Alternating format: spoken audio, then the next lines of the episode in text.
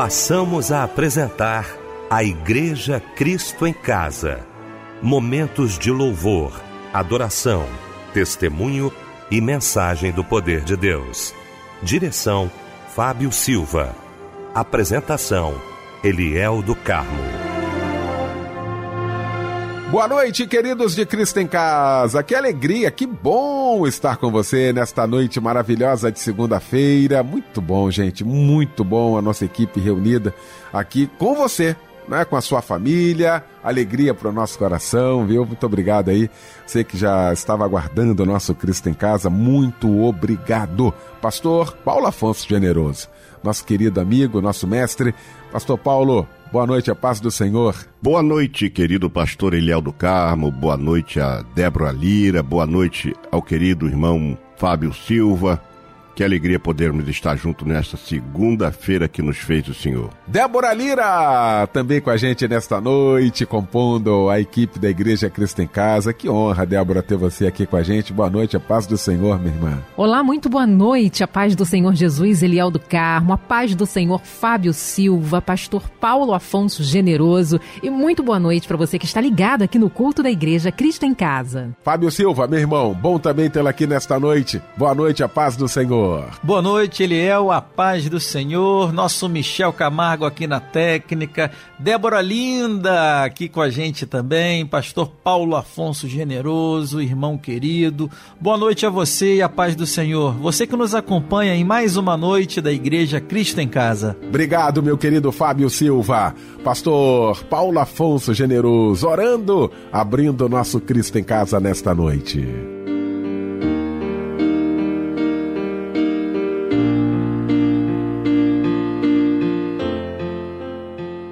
Querido Deus, mais uma vez entramos na tua doce presença e louvamos o teu nome por estarmos nesta segunda-feira que nos fez o Senhor para mais uma vez participarmos do programa do culto Cristo em Casa. Nós louvamos o teu nome porque sabemos que o Senhor está nesta direção, que o Senhor está conduzindo todos os propósitos deste culto, que é engrandecer o teu nome, louvar o teu nome e levar uma mensagem a todos os queridos ouvintes. Que a tua doce mão seja estendida agora para curar, libertar e fazer maravilhas, e que este culto seja uma bênção. Que a tua palavra que será ministrada alcance os corações e que todas as coisas contribuam para a glória e a honra do teu bendito nome. Nós oramos em Cristo Jesus, o nosso Senhor hoje e sempre. Amém. Me viu lutando com o urso e o leão. Nos momentos de solidão, não dá nada por mim. Mas hoje terá a chance de me ver lutar contra este gigante, o valente filisteu.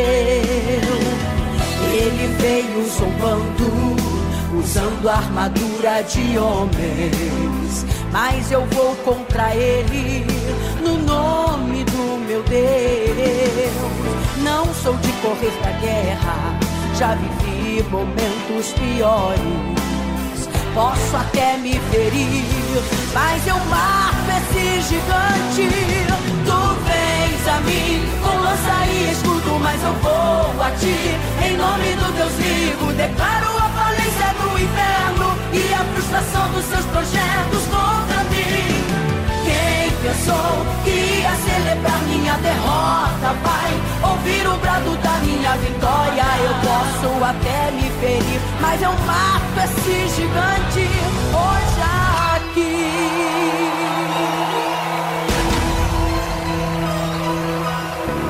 Hoje arranco minha casa das mãos deste Golias, pois na minha família ninguém se perderá.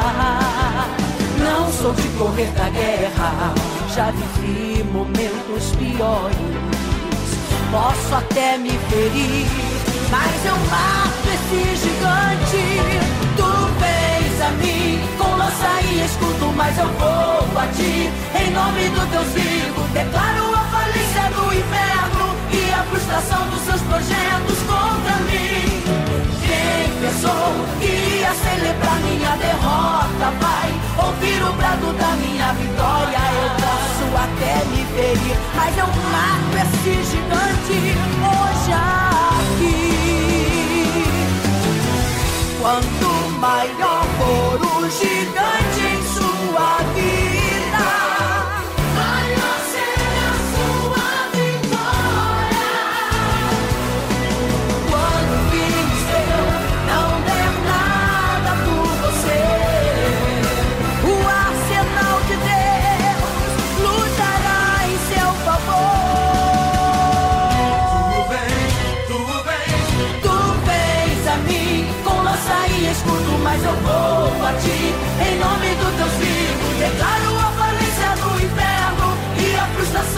projetos contra mim. Quem pensou que ia celebrar minha derrota, vai ouvir o brado da minha vitória. Eu posso até me ferir, mas eu mato esse gigante. Tu vens a mim com lança e escudo, mas eu vou a ti. Em nome do Deus vivo, declaro a falência do inferno e a frustração dos seus projetos minha derrota vai ouvir o brado da minha vitória. Eu posso até me ferir, mas eu mato esse gigante aqui.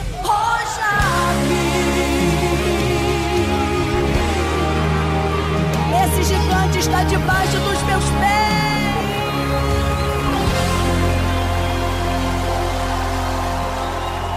Leia Mendonça, eu mato esse gigante. Foi o lindo louvor que ouvimos nesta noite maravilhosa de segunda-feira. Logo após esse momento de oração com o querido pastor Paulo Afonso Generoso, que daqui a pouquinho, gente, já já vai estar pregando a palavra de Deus e vai trazer para a gente agora a referência bíblica da mensagem desta noite. Eu quero convidar você para abrir a sua Bíblia no livro de Juízes, capítulo de número 6, os versos 1 a 23. Vamos estar pregando sobre o seguinte tema como superar os dilemas da vida. Queremos cantar,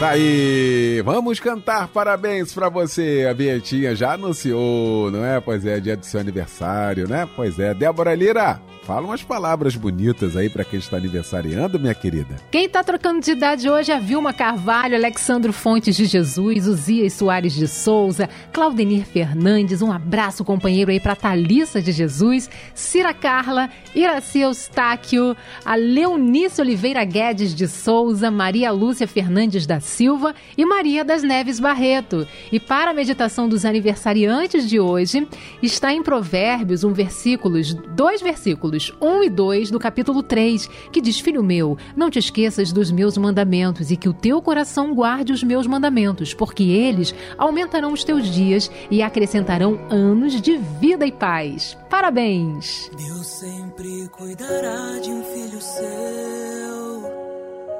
Deus não vai perder o controle. Você pode confiar. Ele nunca vai falhar. Hum, tudo está na palma de suas mãos. O não e o sim vem ter a decisão. Você pode confiar. Ele nunca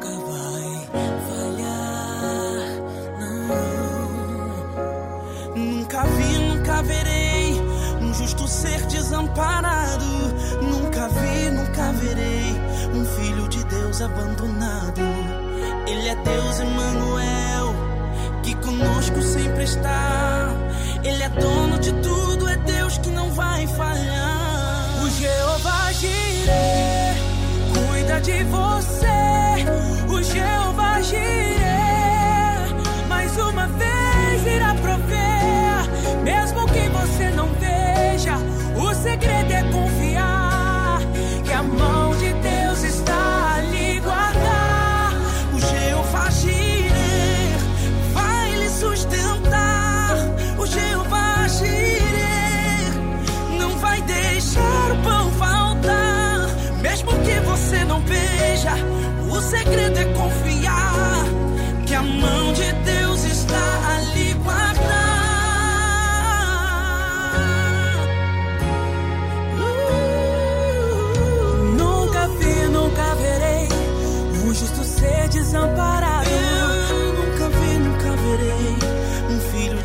abandonado.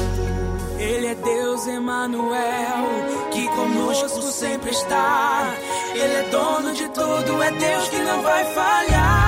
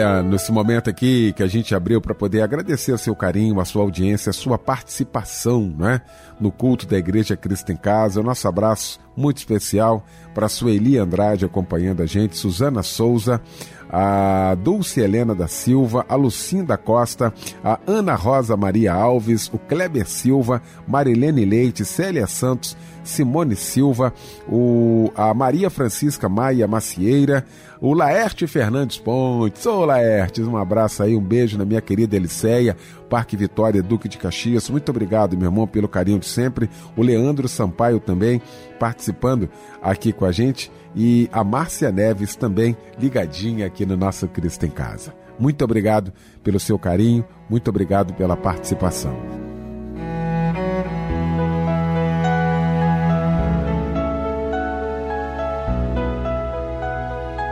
Chegou então o momento de ouvirmos a voz de Deus. E eu quero convidar o querido pastor Paulo Afonso Generoso.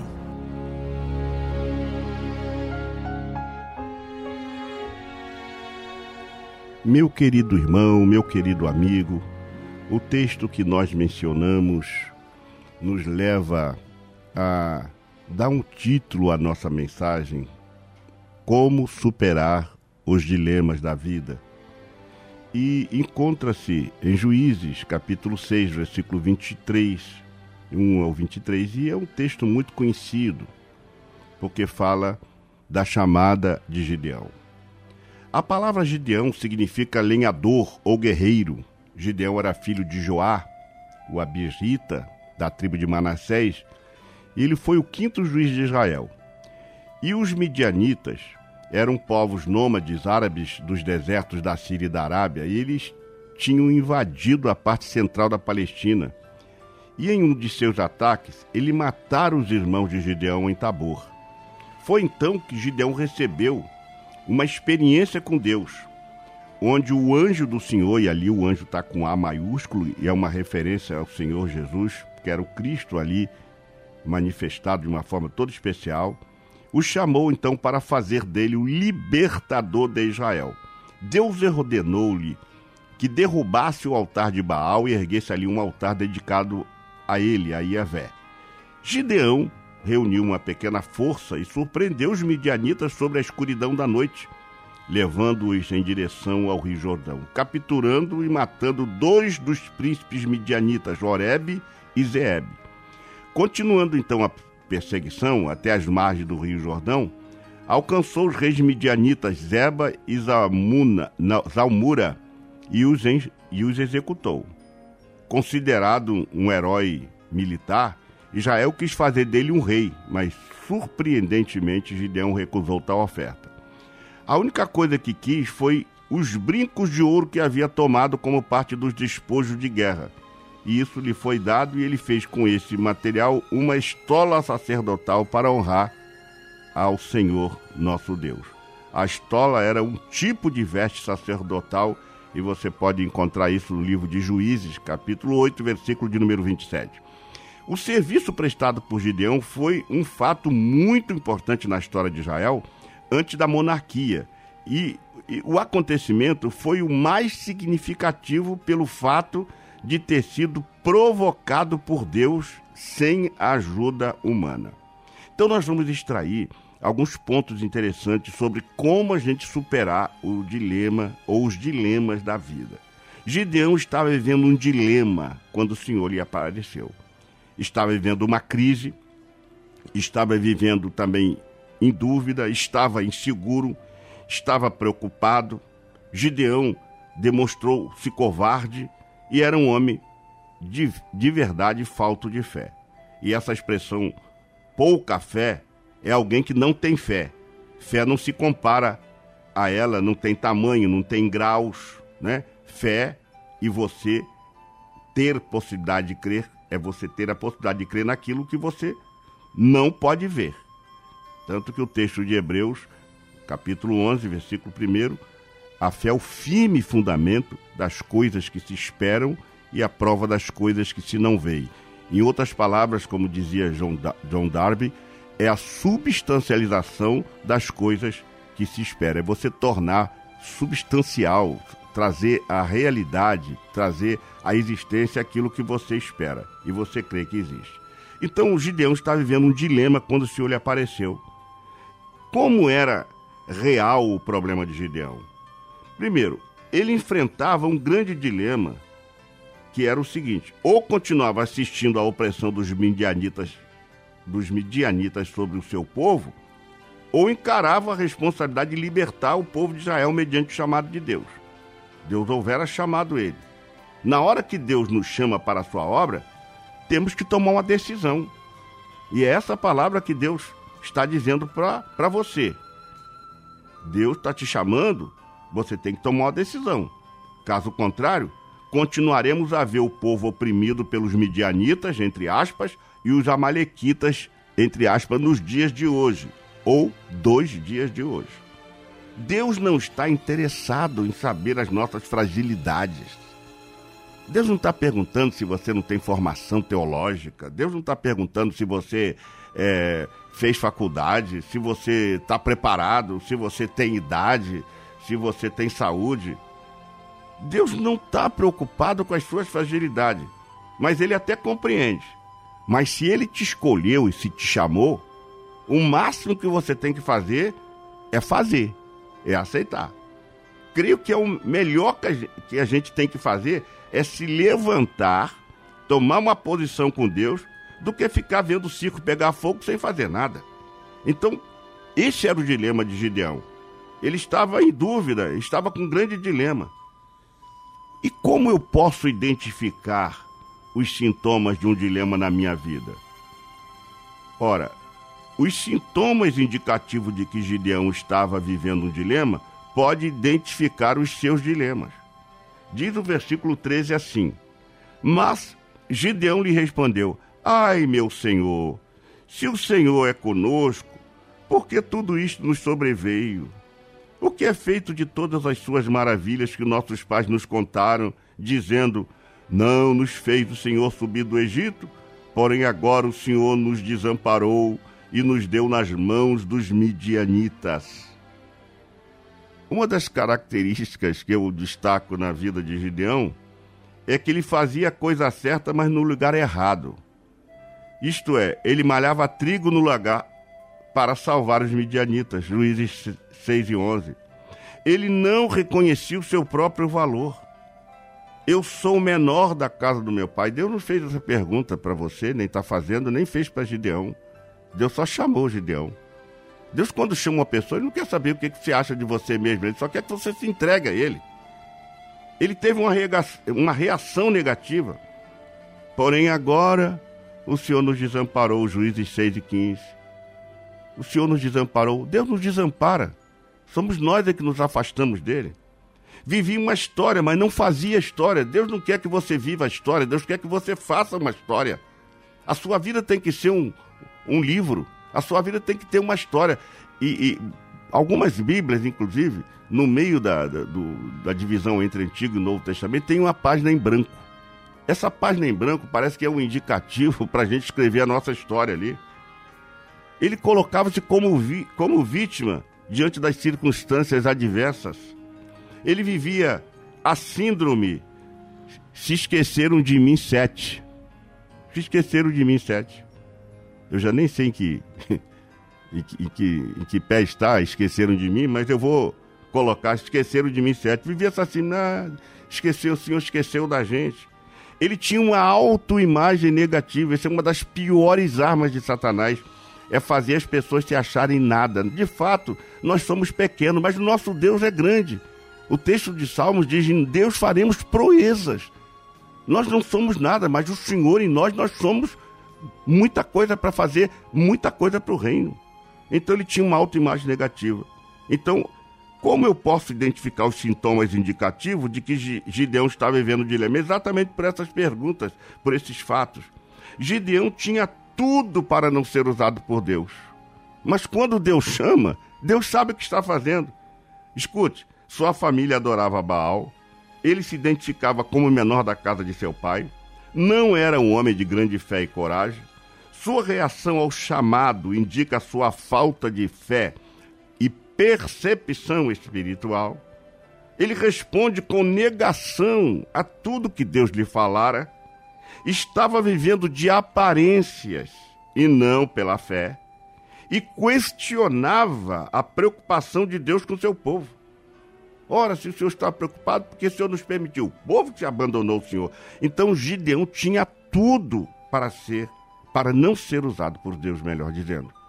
Mas quando Deus escolhe, se Deus escolheu você, não importa as suas condições, deixa Deus te usar. Deus sabe o que faz e quem quer escolher. Deus sabe. Ele escolhe as coisas fracas deste mundo para confundir as fortes. Porque Deus é quem opera tanto o querer como realizar, segundo a sua boa vontade. Ele está sempre agindo em você para que obedeça à vontade dele, tanto no pensamento quanto nas ações. Paulo reafirma aos filipenses que não vem deles mesmo o querer e o realizar, mas que a vontade e as ações de cada um deles são arenas nas quais Deus atua o seu poder. Então, Deus sabe o que faz quando escolhe alguém e sabe a quem escolhe. Ele afirma, o próprio Deus, os meus pensamentos não são os vossos pensamentos, nem os vossos caminhos os meus caminhos, diz, diz o Senhor. Porque assim como os céus são mais altos do que a terra, assim são os meus caminhos mais altos que os vossos caminhos, e os meus pensamentos mais altos do que os vossos pensamentos. Isaías capítulo 55, versículos 8 e 9.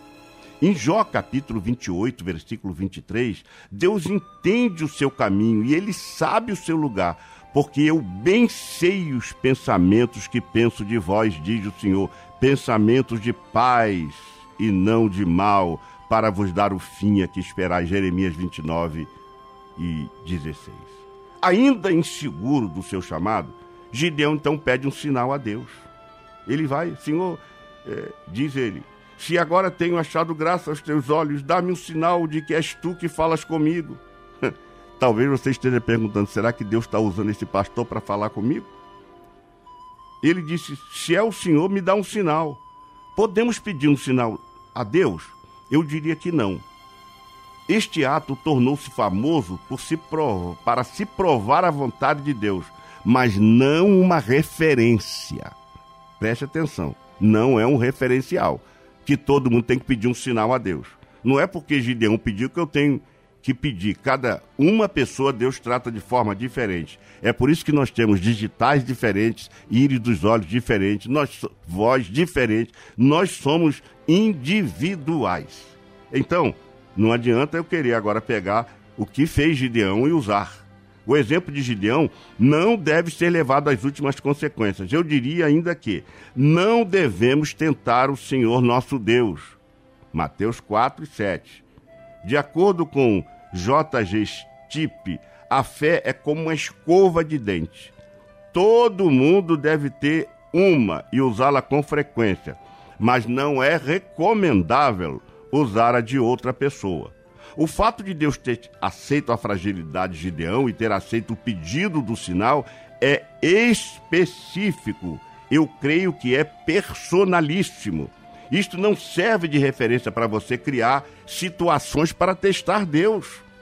Disseram-lhe, pois, que sinal, pois, fazes tu para que vejamos e creamos em ti, que operas? João 6 e 30. João 10 e 41. E muitos iam ter com ele e diziam, na verdade, João não fez sinal algum. Deus ali estava tratando um homem de pequena fé e pouca percepção espiritual. Mas não quer dizer que você tem que pedir, me dar um sinal, Senhor. Agora, na vida de Gideão, apesar do pedido de sinal ser algo específico, há de se tirar lições espirituais. Versículo 37 nos diz assim: Eis que eu porei um velo de lã na eira, se o orvalho estiver somente no velo e toda a terra ficar seca, então conhecerei que hás de livrar a Israel por minha mão, como disseste. A lã vem de baixo de uma ovelha, o orvalho vem de cima. O Espírito Santo é comparado ao orvalho. Daí aprendemos duas lições. Todos poderiam estar desanimados e secos ao seu redor, mas ele poderia estar cheio do Espírito Santo e encher a taça, a sua taça da glória de Deus. Segunda lição é que todos poderiam estar cheios do Espírito Santo e ele seco, e ele seco não pode encher a taça da glória de Deus. A eira era o lugar de uvas e estava sendo usado para malhar trigo, mas agora estava sendo molhada de orvalho. No livro de Jó 38, 28, Deus pergunta a Jó: Quem gera as gotas de orvalho? A ovelha pode gerar lã, mas só eu posso gerar o orvalho. Assim como no Salmo 133, versículo 3, o Senhor diz: Como orvalho de irmão que desce sobre os montes de Sião, porque ali o Senhor ordena a bênção e a vida para sempre. Assim eu estou ordenando a bênção de vitória para a sua empreitada e a vida para o meu povo.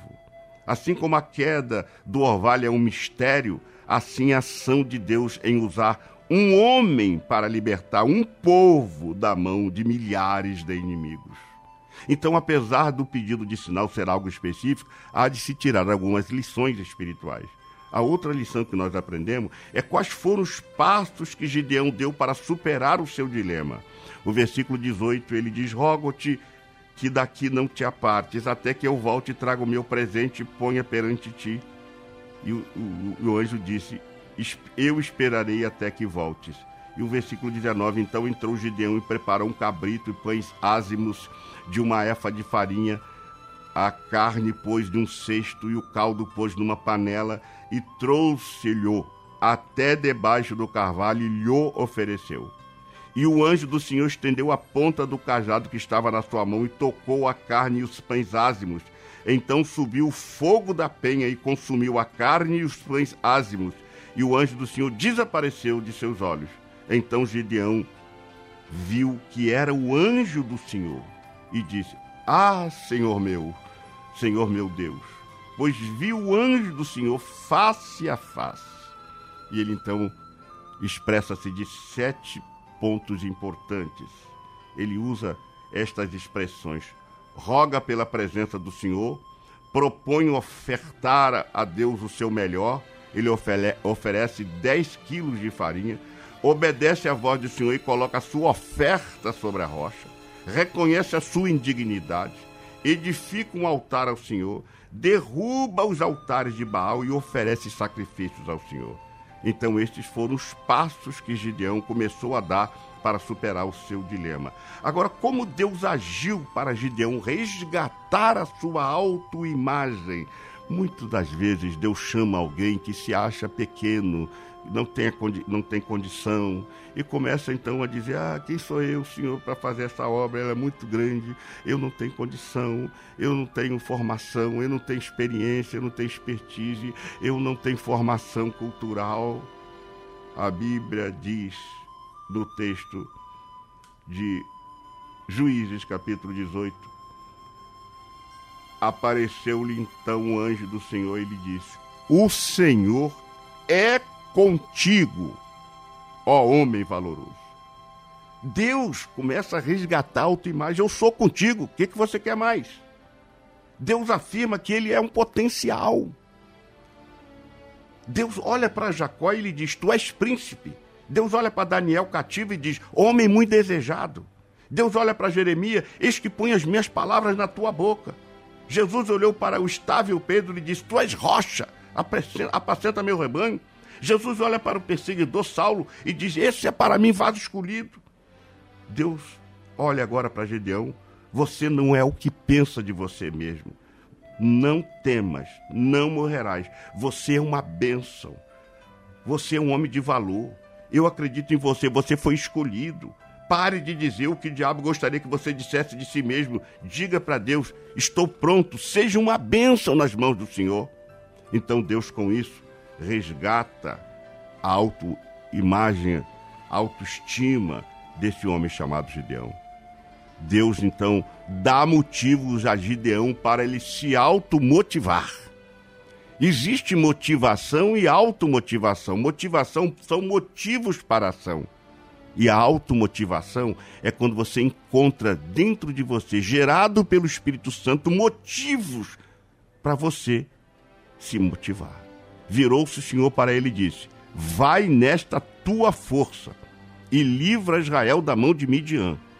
Porventura, não te envio, não te envio eu? Meu querido, quando eu li isso, eu fiquei impressionado com esta palavra. Eu te envio. O Senhor está dizendo, eu que estou te enviando, não é você que está indo. Deus não queria um Gideão que ficasse reconstruindo o seu passado. Nunca se resgata a realidade pelas experiências do passado. O que passou, passou. O filme do presente nunca será igual ao filme do passado. Deus estava fazendo Gideão ser engenheiro de ideias. A desobstruir a inteligência em situações dramáticas. Deus estava investindo nele. Deus estava acreditando, irmão, irmã, Deus acredita em você. E o Senhor tornou a ele, porquanto hei de ser contigo. Será que precisa Deus tornar de novo com a mesma mensagem dizer para você? Porque eu hei de ser contigo. Tu ferirás aos midianitas como a um só homem.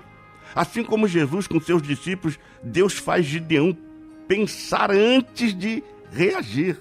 Você não está sozinho. Deus convida ele a abrir as janelas de sua mente, mesmo diante do medo, dos erros, dos fracassos e das dificuldades. Abre as janelas do medo, deixa eu entrar com o meu poder. Deus faz ele construir novos pensamentos e tira-lhe a autossuficiência, porque a autossuficiência é do homem, mas a suficiência divina vem e debela essa autossuficiência. Aquele que diz que está de pé, cuidado para que não caia. A autossuficiência é inimiga da fé, porque ela nos faz confiar em nós próprios.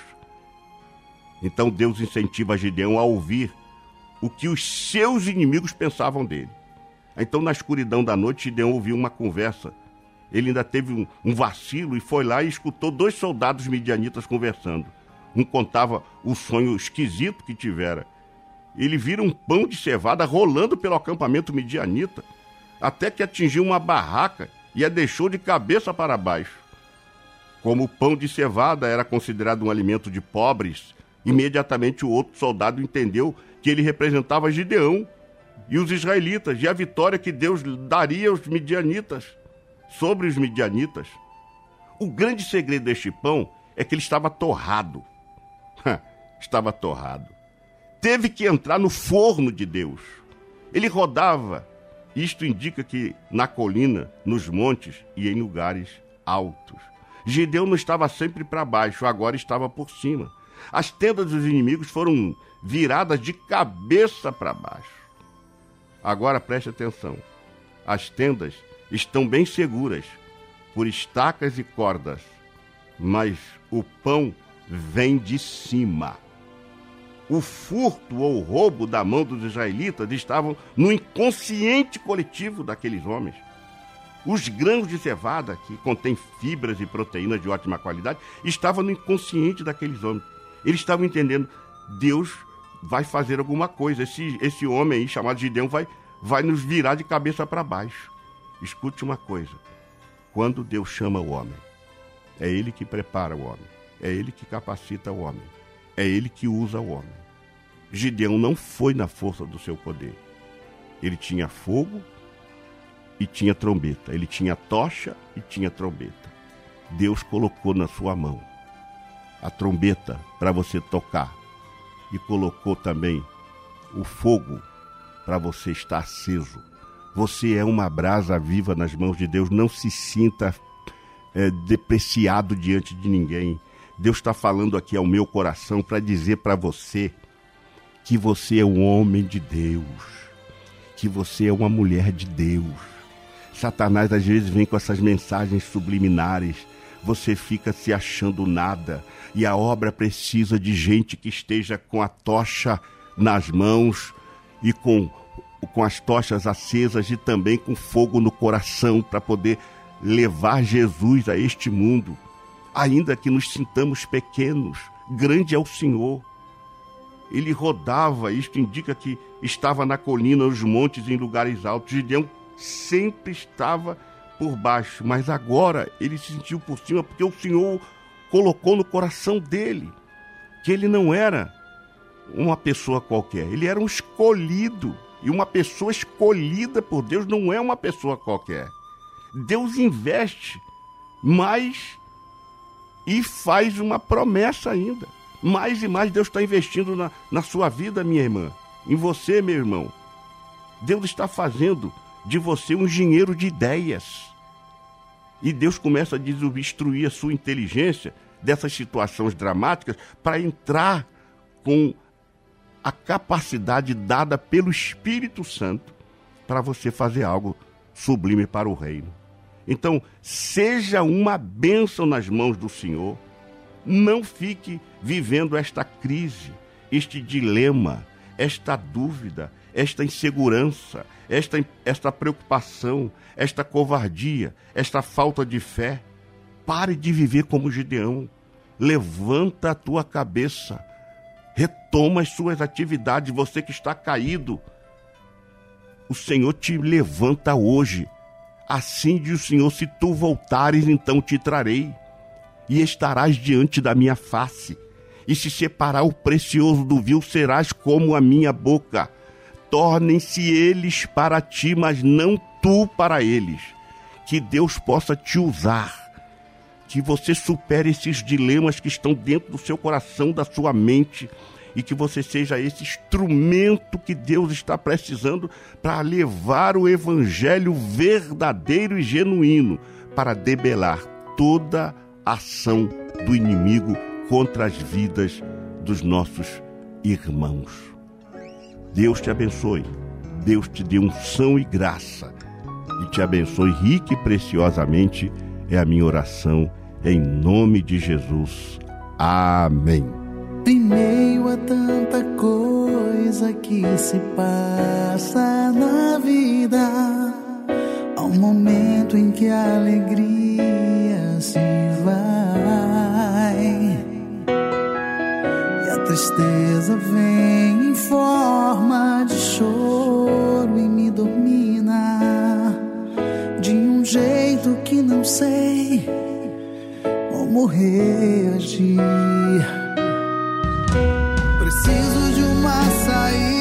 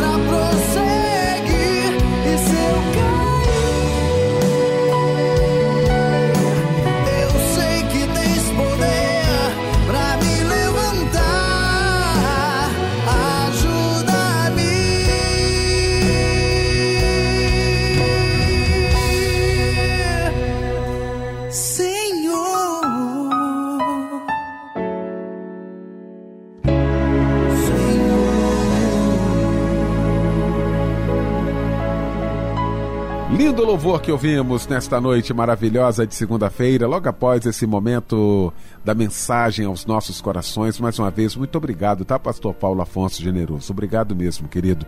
O senhor vai estar orando daqui a pouquinho, mas antes, meu irmão Fábio Silva, com alguns pedidos de oração, hein, Fábio? É verdade, Eliel, que chegaram através do WhatsApp da oração 999070097. A irmã Marli pede oração para sua saúde, a irmã informa que está com muitas dores na coluna e fez exames e deu hérnia de disco. Ela pede cura e livramento e também pede oração para sua mãe, a Dona Maria. A irmã Janete Ferreira pede oração para ela toda a sua família. Pedido de oração para Janete Fernandes, que está internada e pede cura e livramento para ela. A irmã Giovana pede oração para ela e toda a sua família. E o nosso irmão José Ricardo pede oração para sua mamãe, Dona Neuci Fernandes que estava internada no Rocha Faria, em Campo Grande. O irmão pede a Deus que dê forças para ele e cura e também livramento para sua mamãe. Em nome de Jesus, estaremos orando pelos nossos pedidos com o pastor Paulo Afonso Generoso.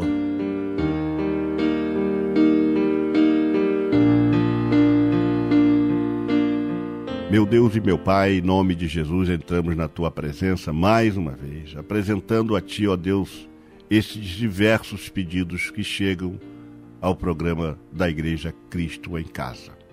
São pessoas, ó Deus, que creem que nós vamos orar por elas. E é isso que nós estamos fazendo, intercedendo por estas pessoas para que elas sejam alcançadas pelo milagre que elas estão precisando em suas vidas. Quantas mães aflitas, quantos pais, ó Deus, sofrendo agora porque o filho está numa situação difícil, quantas pessoas enfermas, ó Deus, quantas pessoas também precisando de uma porta aberta, quantas pessoas, ó Deus, com uma causa na justiça, e nós confiamos que o Senhor tem o poder de realizar este milagre. Por isso nós apresentamos todos esses pedidos em tuas mãos. E pedimos ao Senhor, por tua bondade e misericórdia, que realize um milagre para que o próximo culto venha, ó Deus, as cartas de agradecimento, que venha também as cartas de informação de que o milagre aconteceu. Assim eu oro, pedindo que atenda a estes pedidos para que o nome de Jesus seja mais uma vez glorificado. E nós oramos agradecidos no nome precioso de Jesus que vive e reina para todos sempre. Amém. Sou Deus que muda as estações, que conhece os corações, que muda as coisas de lugar. Sou Deus de perto e Deus de longe, Deus de agora e do futuro, que derruba os muros só por te amar. Então deixa eu pôr as coisas no lugar. Deixa, eu tô aqui pra te ensinar. Não é do teu jeito, meu jeito é perfeito. Faço tudo diferente, confunde tua mente só por te amar. Sou Deus que muda as estações, os corações, que muda as coisas de lugar. Sou Deus de perto e Deus de longe, Deus de agora e do futuro,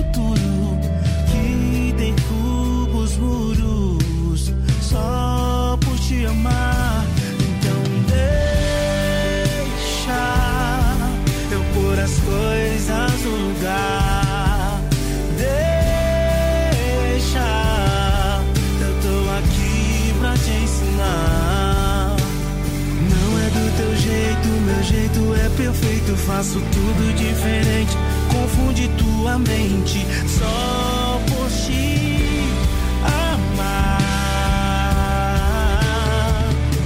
Você não está entendendo agora,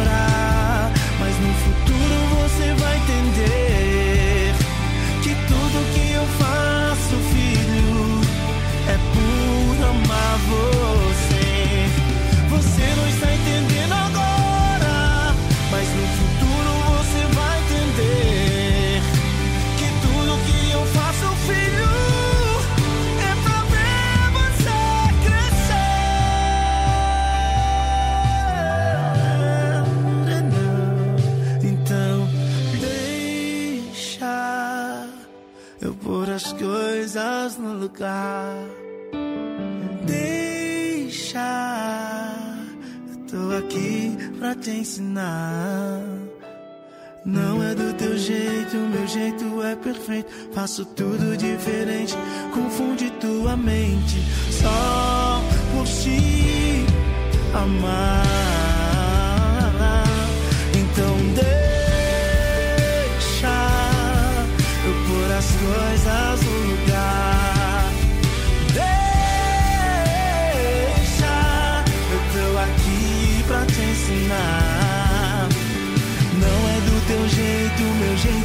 Perfeito. Faço tudo diferente, confunde tua mente. Só por te amar. Sou Deus que muda as estações, que conhece os corações, que muda as coisas de lugar. E com este lindo louvor, nós estamos encerrando o nosso Cristo em Casa nesta segunda-feira, agradecendo o querido pastor Paulo Afonso Generoso. Mais uma vez, muito obrigado, meu pastor. Débora Lira, muito obrigado, querida, pela participação. Fábio Silva, meu irmão, aquele abraço, muito obrigado. Michel Camargo, obrigado, irmão. Pastor Paulo Afonso Generoso impetrando a bênção apostólica.